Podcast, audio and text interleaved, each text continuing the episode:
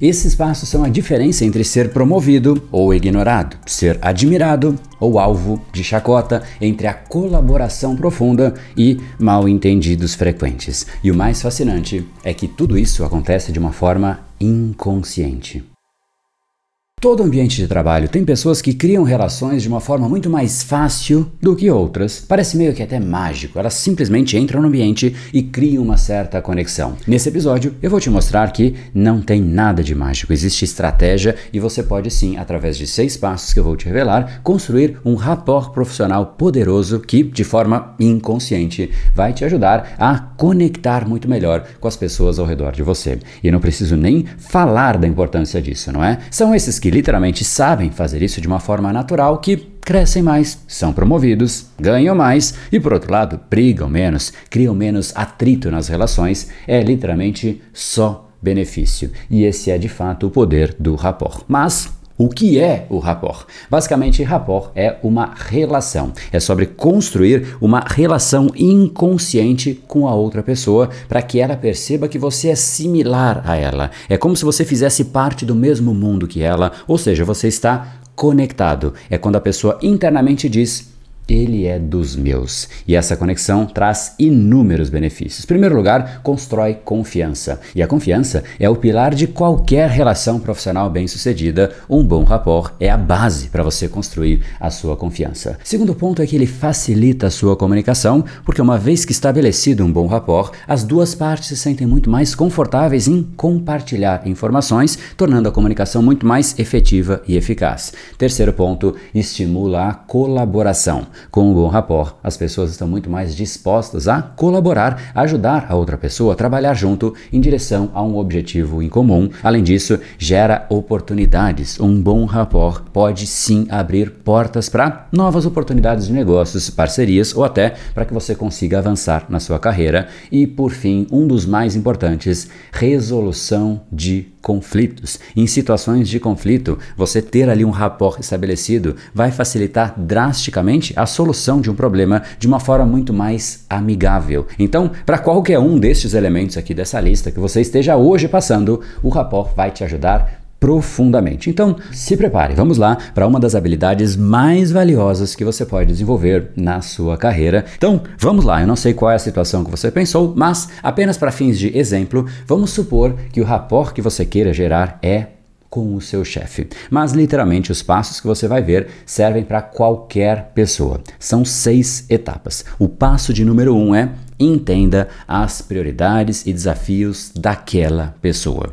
Antes de qualquer coisa, faça um esforço para entender as prioridades, metas, desafios, problemas e obstáculos, nesse caso do seu chefe, porque isso vai fornecer um contexto muito valioso para você conseguir interagir com a pessoa e, de certa maneira, conseguir contribuir em relação a esses problemas. Nós queremos aliados no nosso dia a dia e se você tem alguém que de fato entende os seus problemas porque prestou atenção, dá valor ao que você está dizendo, dizendo, então efetivamente você conecta mais com pessoas assim do que aquelas que simplesmente dizem daqui que eu faço. Isso é muito chato, se sente até meio que uma tarefa, uma peça que está ali fazendo porque tem uma obrigação e ela não conectou com a atividade. Então, para gerar conexão, conecte com as prioridades, com os problemas, com o que a pessoa vivencia para isso, preste atenção cuidadosa em tudo que a pessoa diz e pense por que, que ela está dizendo o que ela diz. Anote os pontos importantes, faça perguntas relevantes. Isso só demonstra que você está valorizando a pessoa e está totalmente envolvido naquilo que está sendo discutido. Passo de número dois é você ser proativo. E de certa maneira, esse ato de mostrar iniciativa e antecipar necessidades de uma outra pessoa sempre que possível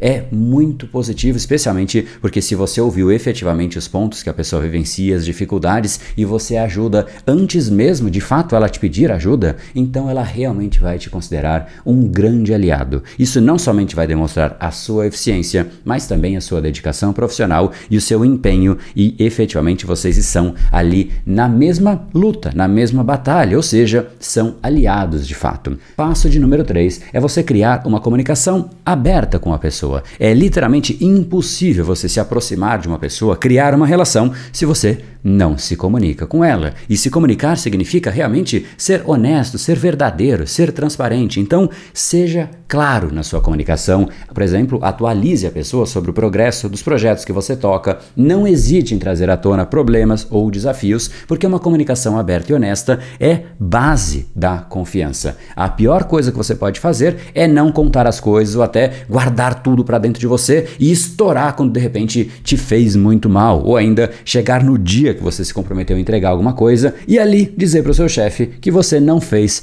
por qualquer motivo que seja. Passo de número 4 é essencial, é você ser confiável e consistente. De nada adianta você verbalizar palavras que você literalmente não cumpre. Cumpra as suas palavras. Seja alguém que a outra pessoa pode confiar. Ela sabe que quando você diz algo, você realmente vai fazer aquilo. E confiabilidade é um atributo extremamente valorizado em qualquer ambiente profissional. Se você perde a sua palavra, não tem mais nada que a pessoa vai confiar em você. Nunca perca a sua palavra. Passo de número 5 é reconheça a pessoa. Todos nós gostamos de ser valorizados, mas nós esquecemos de valorizar as outras pessoas. Então, quando apropriado e realmente justo, reconheça, elogie as habilidades, elogie o esforço, o esforço de liderança do seu chefe, as conquistas que ele teve. Como nós gostamos muito disso, um elogio sincero pode fortalecer o seu relacionamento. Primeiro, porque, em primeiro lugar, a pessoa fala: existe alguém prestando atenção naquilo que eu faço, e em segundo lugar, a pessoa está realmente me incentivando, me apoiando, ela está conectada, ela vibra na mesma vibração que eu. Então isso gera conexão e rapport é 100% sobre essa conexão.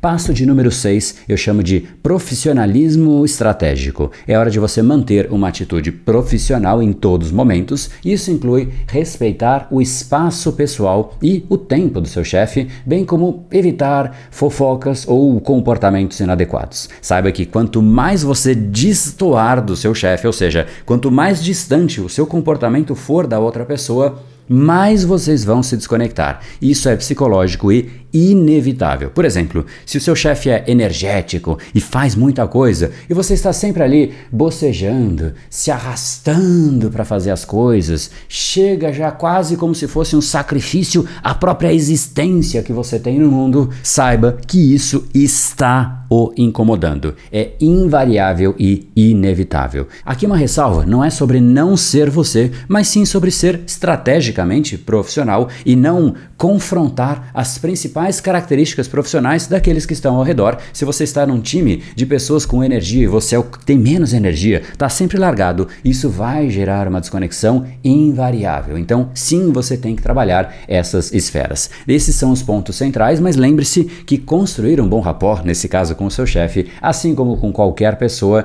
não vai acontecer da noite para o dia. Agora, se você seguir esses passos dia a dia, você vai começar a construir uma conexão em que você vai sentir que você está mais próximo da pessoa e vice-versa. Isso cria uma relação profissional muito mais forte, muito mais benéfica